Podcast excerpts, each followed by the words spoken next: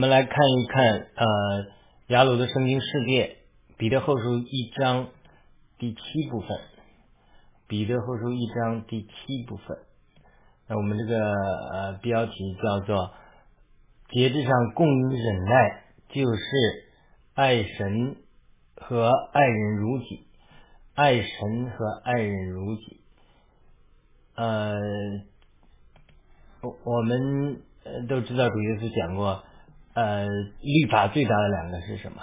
律法最大的两个总纲，一切先知和这个律法的教训，就系于这两条诫命。这两条诫命就是全心全意爱主你的神，又要爱邻舍如同自己，这个是非常有意义的。好的，我们今天读一下我们今天这个内容，因为彼得后书他这里讲了一一个。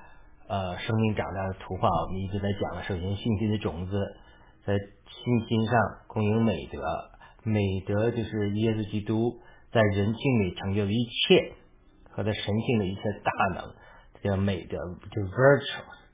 他就把彼得就说，在信心上供应美德，你是得着信心的，信心的种子里是呃神永活的道重生了你。可是它这个种子里蕴含着什么各样的大能啊，这种应许啊，这种就好像一个橡子 A 块，它里面蕴藏着橡树的能力，它怎么长出来呢？它就要扎根于美德，扎根美德就是什么？就是把耶稣基督在世界上所成就的一切，像穆安德雷讲，能够借着圣灵的帮助和运行，在我们里面能够彰显出来。换句话说，就好像一个康乃馨的种子，它要彰显出它那个美丽的花出来，它是个。它是一个一个一个一个过程，它是它所以它讲了一系列过程，在信息上供应美德，在美德上供应知识。为什么叫美德上供应知识？我们讲过了，它这个美德就好像耶稣基督成就的一切，耶稣基督在神性里一切的供备，在人性里一切的呃 美德供备我们。可是你怎么扎根在基督里呢？信主了，我们理应是扎根在基督里面。但是你怎么能够更深的扎根在基督里面？我举过了这个我种树的例子，开始买这个小松树，这个是叫侧柏，它这个有须根，有一个主根，它这个主因为它是在盆里长的嘛，它的主根它有发展，但是这很小，它长很多须根，所以我种下去的时候，因为主根还没跟我的地连接，没有扎根在地里。所以它是靠须根来供应营养，那须根团成一团，对不对？人家种树的是怎样把须根剪开，剪十字剪开，让它散开，让它好像土里扩展，还要周围松土，让这个须根往外发展。结果我开始不懂，直接在树根上，这个希望这个让它长得快嘛，直接在树根上就呃撒肥料，结果呢，这就烧死了。过度施肥，就把这个须根烧死了，须根烧死了，很多那个枝叶也都烧死了。所以就去学的教训，就是说，它这个须根就是在主根没有扎根的情况下，不断的从周围吸取营养，从土壤里这个吸收各样的营养。所以我叫做把这叫在美德上供应知识，就好像须根一样，它帮助我们。扎根于基督的美德里，扎根于基督里面。为什么呢？因为啊，须根的不断吸取营养，帮助主根扎根在地里，对不对？这就是他是在美德上供应知识。你比如因信称义，这就是一个知识点，就是圣经的一个知识点，一个真理。但它经过神的话光照、吸收，经过一个过程之后，到你里面就成为你的生命，对吧？马丁路德经历者，你要因信称义。字句是字句，知识是知识，但知识成为启示的时候，就成为你生命的供应，就须根就不断的从这个土地里吸有营养水分，就供掉。然后这样这样不断发展的时候，我这个种的树就是这个主根就越扎根了。比如我种了个侧柏，种了好几年的那个根，那个树，它因为它扎根在地里面，所以我在直接在根处施肥，我都发现根本没事的，因为什么？它扎主根扎根在地，它须根很多很多了。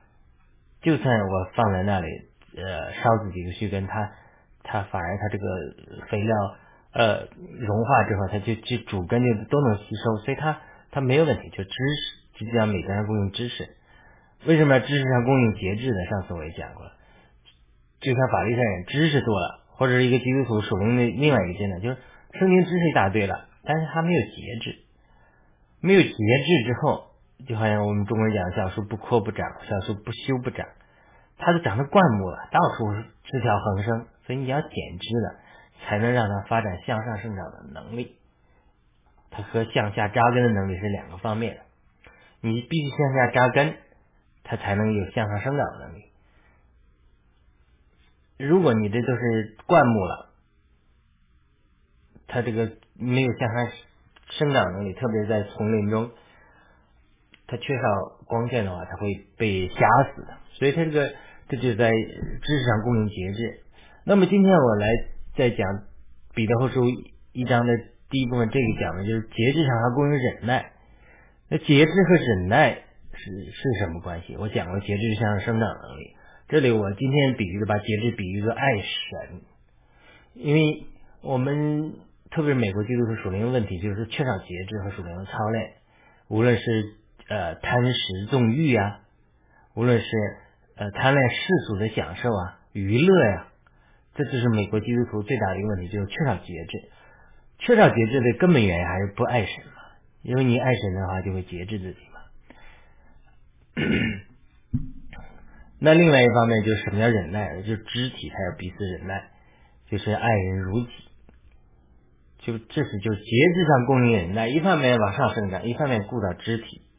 它就是一个又爱神又爱人的一个图画，所以这这就是我的标题，叫做在节制上供应忍耐。彼得讲这个生命长的图画之后，咱讲到在忍耐上供应敬虔，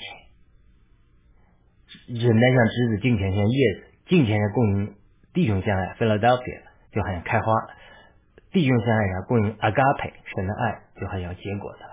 这就整个树生长的过程，是一个基督徒属灵生命。得到成熟的一个图画，这是彼得在他的书信中描绘的。我们读经的时候得到这些感动，我们要分享出来。好了，第一个纲要，呃，简介。虽然我上次提到过，我们作为基督的身体整体上来说还在发展主干的阶段，我们要往上升的。我的意思是说，光追求合一达不到合一的，特别是我在地方教会出来，地方教会追求在地方教会的立场上合一，就就这么多几十年过去了也没有合一呀，对吧？所以别人教会并不接受你一地一会的立场。那么另另外一方面呢，呃，你这个基督身体并没有达成合一啊，你没有一无论你地方教会立场，无论用什么方法，没有达到合一啊，对不对？这就是我在思考一个问题，就是说，他这个整个基督的身体来讲，他是还在发展主干的阶段，他这个生命不到那个地步，他没法做到合一的。合一是圣灵的工作，是人教会基督的身体生命成熟到某个地步才能做到的一个结果，不是靠方法，任何方法，甚至属出圣经的方法，甚至一地会有各种方法，或者人的努力联合会都不能达到基督身体的合一，因为基督身体的合一是基督身体在生命中长到元首基督里的一个表现。那我们作为整体的基督身体，我们生长没那么高，生命没那么高。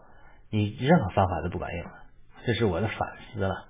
追求基督身体的合一的理想是非常好的，我相信地方教会它本身是出于这样美好的动机，但是它实际上来讲没有达到这个结果，没有达到这个结果原因是什么？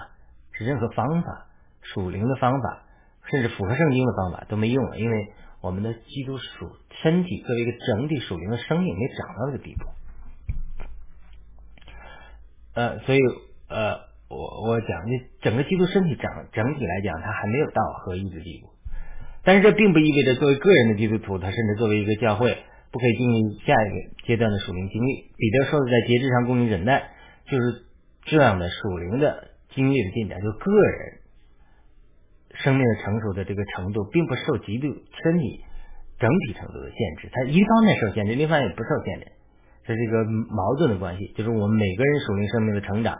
一定会决定了教会整体的成长，或者基督身体整体成长的程度，对吧？反过来，教会整体的程度、生命成长程度又会限制我们，或者是帮助我们。经历更多属灵的成长。但是历代以来都有基督徒生命成熟。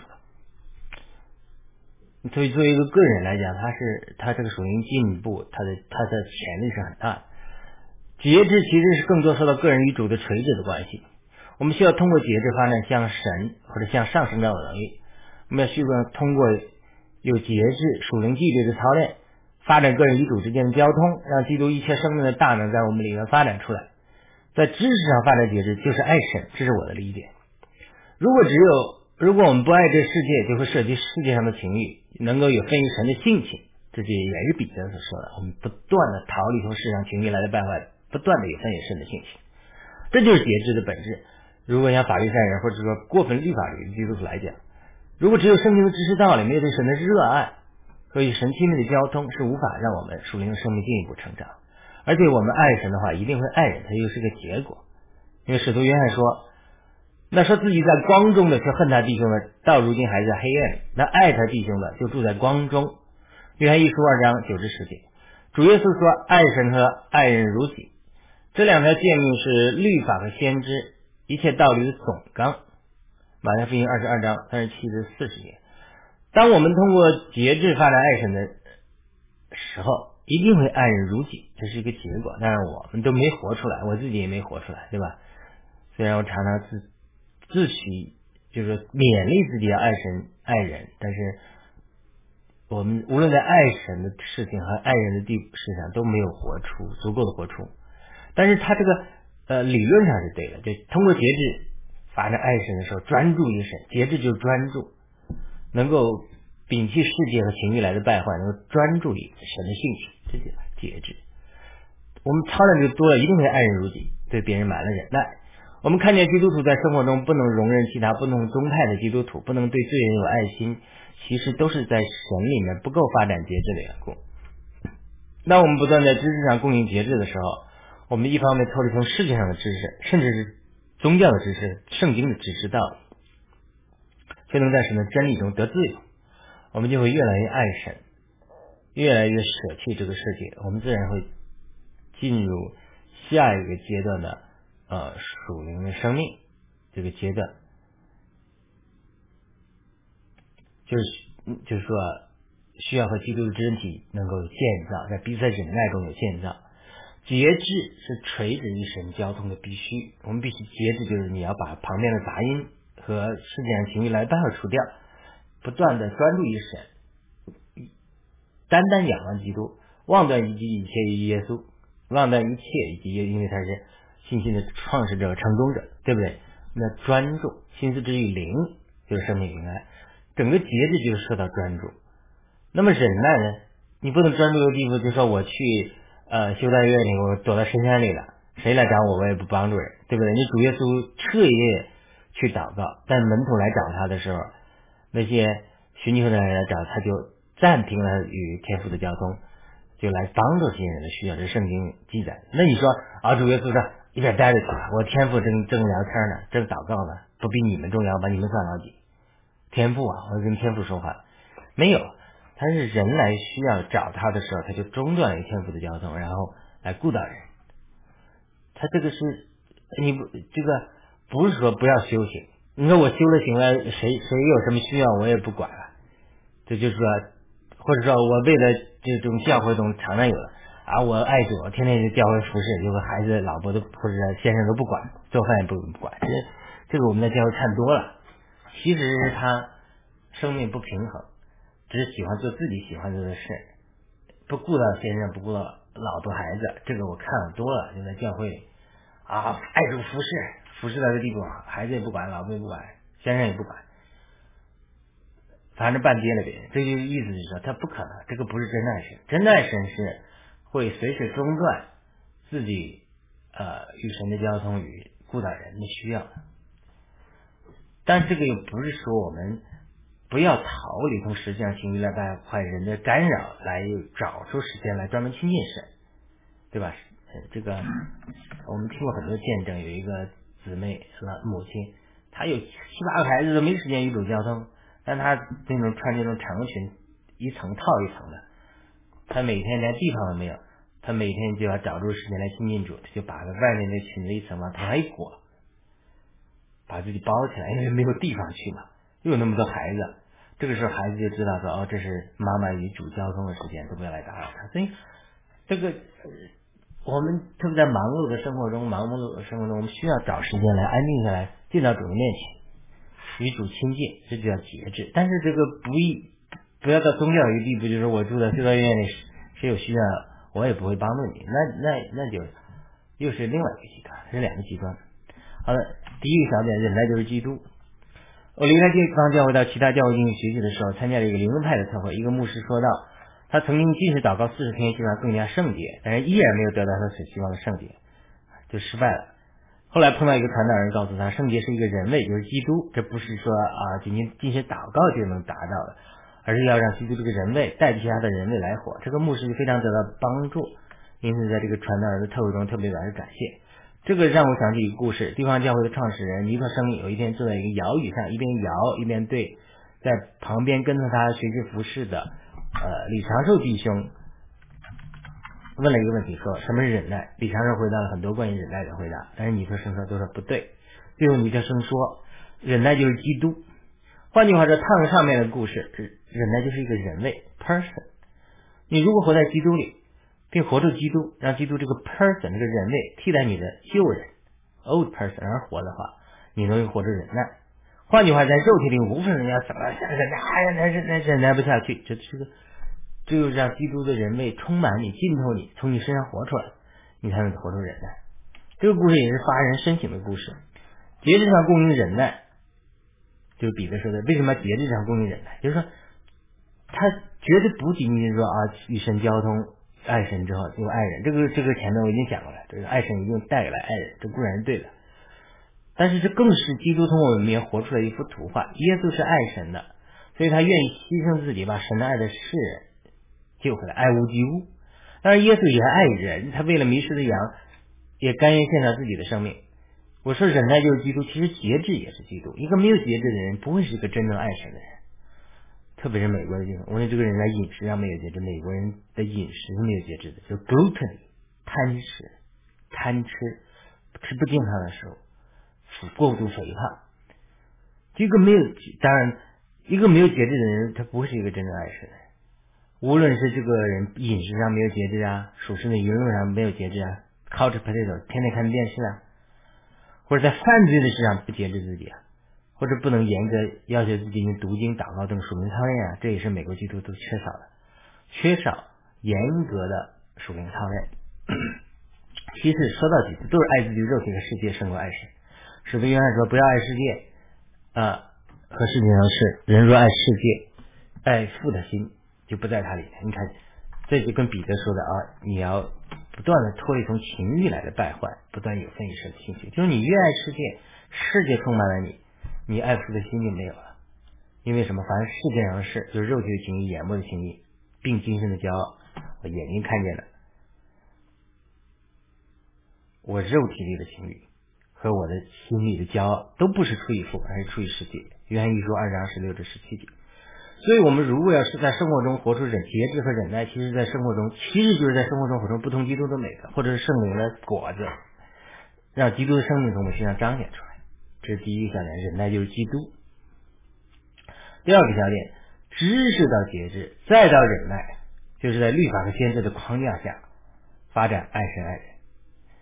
旧约的以色列人有律法，这些律法是关于神的基本的知识。我讲过知识点，知识点就是圣经的知识点，不能成为启示。黑白字句的楼格子话语不能成为雷满即使的发光的话语话，这个对你来讲是没用的。当以色列人学习遵守这些律法的时候，他理论上应该是就能得到胜利了。但是法律上走到一个极端，就是过分发展他们国于律法的知识，除了圣经中有那么多律法知识，还没有加了很多律法规条。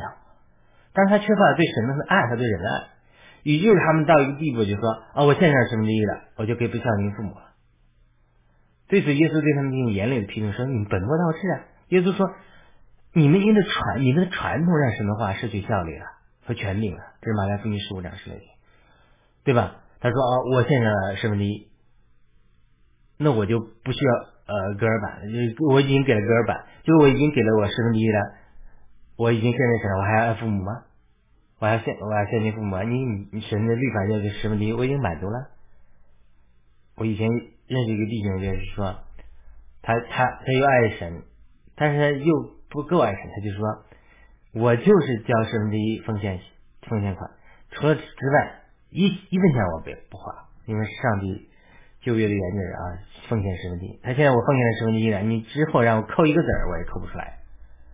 他就只是在律法主义里面。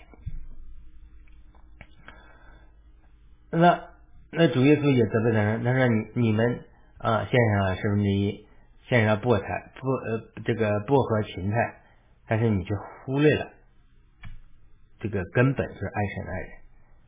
那连一个律法师也去挑战耶稣，是有耶稣圣经记载说，问他说律法哪一条诫命最大？是马太福音二十二章三十五节。耶稣对他说：说你的全心、全魂，并全心思爱住你的神。这是最大，其实第一条诫命，这就是节制。就是说，节制就是要你要 focus，要把周围一切影响你爱神的这个事件和事件的情欲、肉体的情欲、眼目情欲、精神交往，你要把它摒弃排除，然后呢，在祷告中专注于神，然后来爱神。因为我们常常打岔，我们东西太多，连知识道理、圣经的知识道理都能成为打岔我们爱神的一个拦阻。然后耶稣接着说：“其次也相反，要爱邻舍如同自己。一切律法和先知的教训，都系于这两条诫命。耶稣意意思说，你爱神之后一定会爱人，你祷告之后一定会有负担。有很多这样的经历，就是你祷告与神亲密之后，一定会祷告到替人代祷，就是说祷告祷告与神交通，到最后一定替人代祷。亚伯拉罕也是这样，与神亲近之后，一定会到替罗德代祷，替替这个这个。”那个罗德所在的城，呃呃，这个代祷，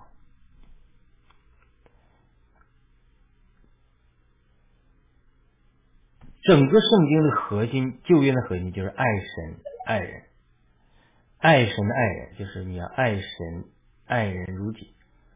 耶稣的意思就是说爱神之后要爱人，并且爱人如己，这两条是一些律法和限制教训的基础。我前面多次提到，就是说律法是揭示神的性情。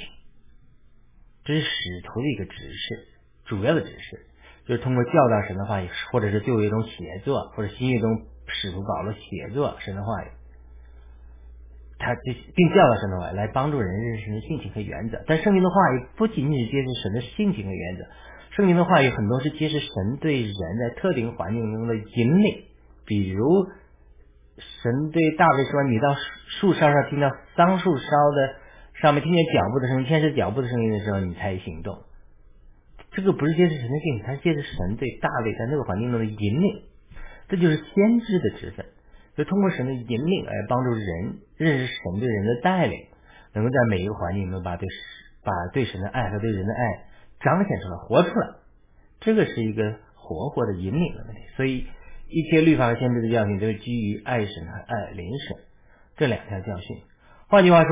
使徒保罗说，教会是建造在使徒和先知的根基上，有基督耶稣自己为房角石。以弗所说二章二十节，绝对不是空穴来风的。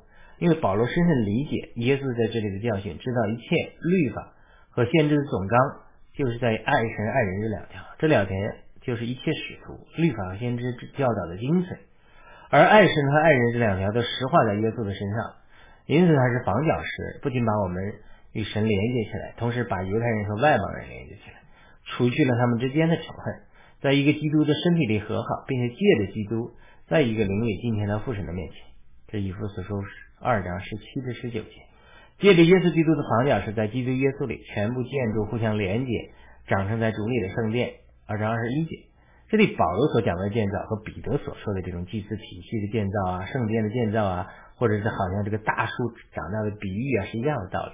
因为我们是在建造一个属灵的建筑，属灵的圣殿，圣灵居住在其中，而我们是彼得讲的，我们是活石，长大建造起来成为这个属灵的殿，建造起来的圣殿就好像新耶路撒冷一样，圣和高原宝座在最上面，环山而下的是荆棘的街道，是螺旋式的和生命河的水流，哎，我们就新耶路撒冷是一个帐幕，是神居住在其中，但神又是另外一个，是一个帐幕，神就是像神的帐幕要与人同在，我们要居住在三一神里，所以我们就是与三一神连结，并和众圣徒连结的一个属灵的圣殿，就是耶路撒冷，你在我里面，我在你里面，就好像葡萄树，主耶稣是葡萄树，我们是枝子，天赋是栽培的，我们这个枝子住在葡萄树上，我们与神融为一体，也与其他肢体融为一体，所以我们要长成在。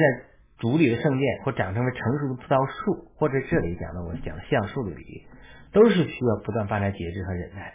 当我们操练节制的时候，我们觉得体干的生命上长大，更多与神连接；当我们操练忍耐的时候，我们就能更多与圣徒建造，与其他枝子共生和互爱。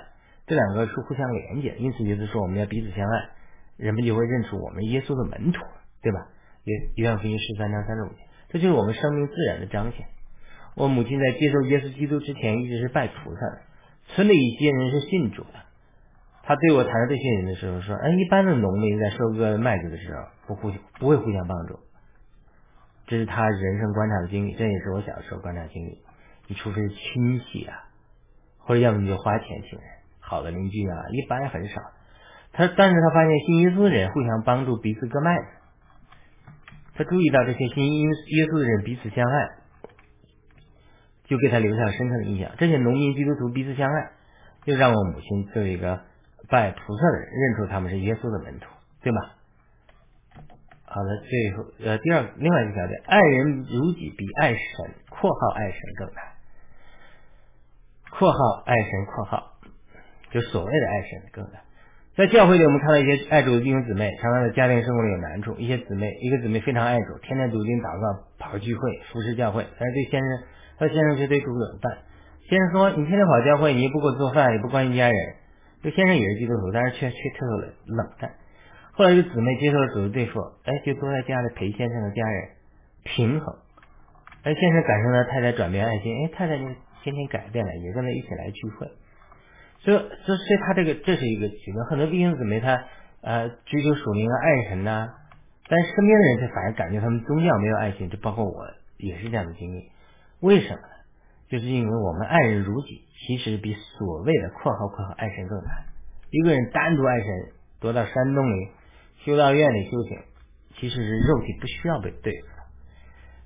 但是你要和别人一起建造，就更难，因为你和人生活在一起和配搭，其实让我们属灵生命更加成熟，也更更加要求我们人类更加我们能够爱爱神、爱人如己。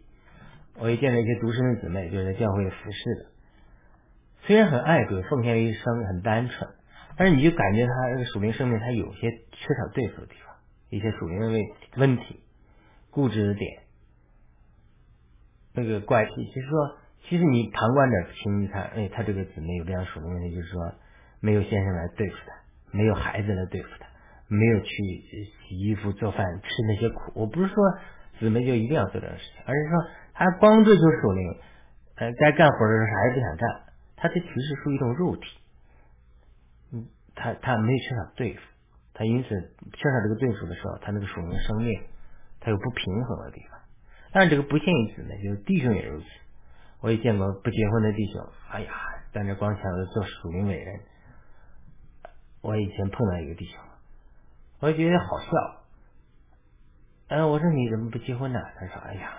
可能做牧师呢也不好找，又是怪怪的。那我们去参加这个 Randy Clark 这个聚会，那我是 Randy Clark 这个神学院的博士生，一直在这跟着学习的。那这个弟兄也是来接受 Randy Clark 祷告，因为 Randy Clark 的祷告呃传递恩赐，有很多人得着恩赐，圣灵的浇灌嘛。那这个弟兄也也来了。也来人学了几招，然后接受祷告。我看他也接受让你克了个祷告按手啊。然后后来就跟我联系说：“哎呀，我要旅行到那里，我给你们按手祷告，你聚集一班弟兄姊妹来接受我的祷告吧。”我说：“这好好笑啊！”我说：“当时我还在地方教会没离开，我说我们的教会不接受啊外面这些弟兄们的按手，我没有自己的教会，所以我没法呃应付你这个这个。”来满足你属灵这个啊这个这个按手的这个需要，所以我就拒绝了他。那我觉得好笑，好笑，对吧？你你这这这就是他这个这一定是他这个没人对付他，就是过分追求属灵，追追追求恩赐，被人按手祷告一下追求恩赐，然后就来找人来能接受他的服饰，他这个缺少对付，他其实他需要生命上被对付，神自然会给你开路，把你引领到需要你帮助的地方，你不是说呃外面追求这些这种恩赐啊这种皮毛的东西，然后让人说呃。跪在你面前，或者说天别在你面前，我要按手给你，这这是好奇怪的事情。这就是我我觉得，哎，我说你怎么不结婚呢？我说你找个对象，我给你介绍吧。还是他也也不，这就是属于他缺少对付，缺少人对付他，缺少人跟他说直话，缺少缺少有人提醒他，甚至骂骂他。就是婚姻常常是神对付我们的工具。不仅仅太太、姊妹、弟兄，他这个婚姻中磨练我们。我刚结婚的时候有个地方，这个婚姻就让我们认识我们如何爱神。真的婚姻是透了我们没有爱，对人没有爱，对神都不够有爱。所以，当然有些人有独身的恩赐，我不仅仅说他这个保罗，他这个独身的恩赐，只是说他没有性欲，他不是这么简单。他这种独生的恩赐，就是神会通过其他的环境，保罗身上的刺啊，或其他的恩典来成全你，不需要通过婚姻中的难处来成全你。但是很多人没有这个恩赐，神需要借着婚姻来磨你，身边的一个人来管教你。我二零二零二年信主，二零零四年经历了一个属灵的复兴，开始疯狂爱主。之后也经历很长的阶段，通过各种节制的属灵操练、读经、祷告，发展与神亲密的关系。我也讲过很多。二零一五年来经经历耶稣显现，但是你在爱人爱神的事情还做的不好，特别是不能够爱身边的人，更不要说爱我们的仇敌。我感觉很苦恼，也很无力。后来才意识到，这个神允许生活中出现这些问题，特别身边的人，触了我们不能爱人。都是训练我们真的去爱人，因为你要爱人如己的话，你爱神还要更深入。就是我爱神还是不够，爱人更深入之后，一定会能爱人。我们要爱如己的话，需要我们经历更多的忍耐。我们要爱神的话，就所谓爱神嘛，就只要我单独去爱神，就是我读经祷告做自己喜欢的事，这个容易的，因为神是大的，能够包容我们很多的不足。但是人有限的，很多人常常没有。神那样对我们包容，所以我们的性格和怪癖更加被暴露，更需要被对付。就好像我们跟父母相处，父母总是能容忍我们，但是你你你跟朋友相处，跟婚姻中相处，人家就不会像父母一样容忍你，对不对？所以爱神是容易，因为神能包容你，但是你要爱人，甚至和别人一起爱神，这建造是难的。好，最后一小点，如何在节制上供应忍耐？当我们和属灵父母或者长其他属灵长辈在一起的时候，因为我往往需要做个接受者，接受他们的供应就好了，对吧？但是如果我们发现牧养小羊或者与其他肢体的话配搭的话，就发现不是那么简单了。你发现说你要倒倒倒空的时候，你发现我没东西，所以你就要这个逼迫你不断扎根于主里，就是连接葡萄树，从而接受更丰富的供应，才能供应这些肢体。并且你在服侍别人的过程中，你就发现，哎呀，我真是没有恩典了。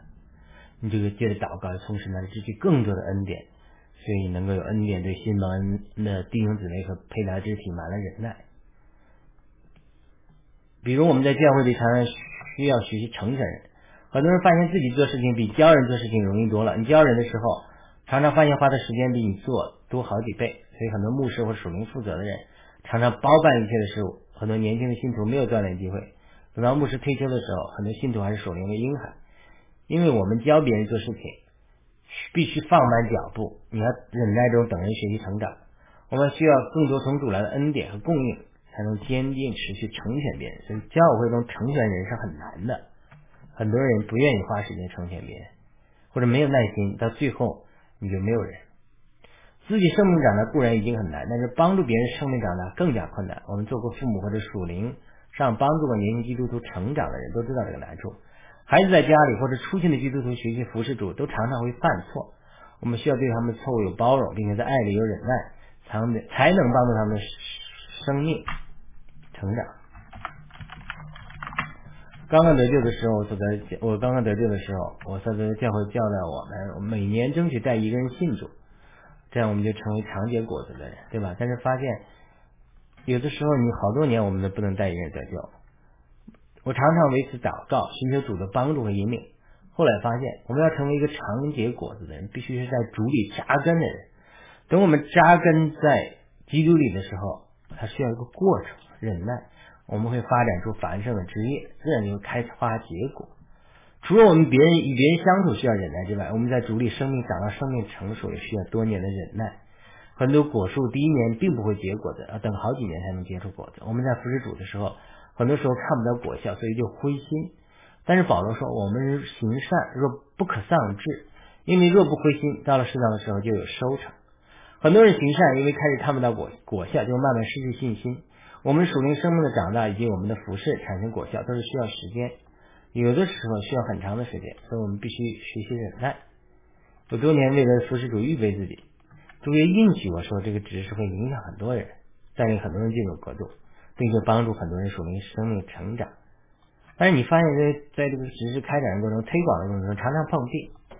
你读经啊，你起码花很多时间做的，很少人听。这不意味着神的应许是假的，而在这个过程中，你需要学习忍耐。经历忍耐的过程，就是经历基督过程，就是经历基督的生命在我们身上活着的过程。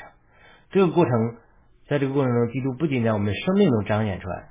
也让我们的品格得到了锻炼，因为只有恒忍才能获得农夫的希望所得的这个出产。好的，这是我们彼得后书一章七节七部分第七部分讲到什么是在节制上供人忍耐，其其实就是爱神，以爱人如己，就是锤子这方面节制与神交通，属灵的操练，平行的方面。与人交通，与人配合，在这样一个动作走向十字架的一个过程中，我们才能成长到下一步，或者个人的境界，以及活出弟兄的彼此相爱，最后结出一个果子，就是阿嘎本身的爱。这个和旧约的金灯台的图画是一模一样，金灯台是一个活的树。一样，金灯台的图画就是一个属灵的树长大的一个图画，有枝子、叶子、有花、有果子。好的，我们感谢您收听、收看今天的雅鲁的圣经世界。我们的呃读经教室结束，我们下次再会。感谢您点赞、转发、评论，帮助我们传播从主来的感动。下次再会。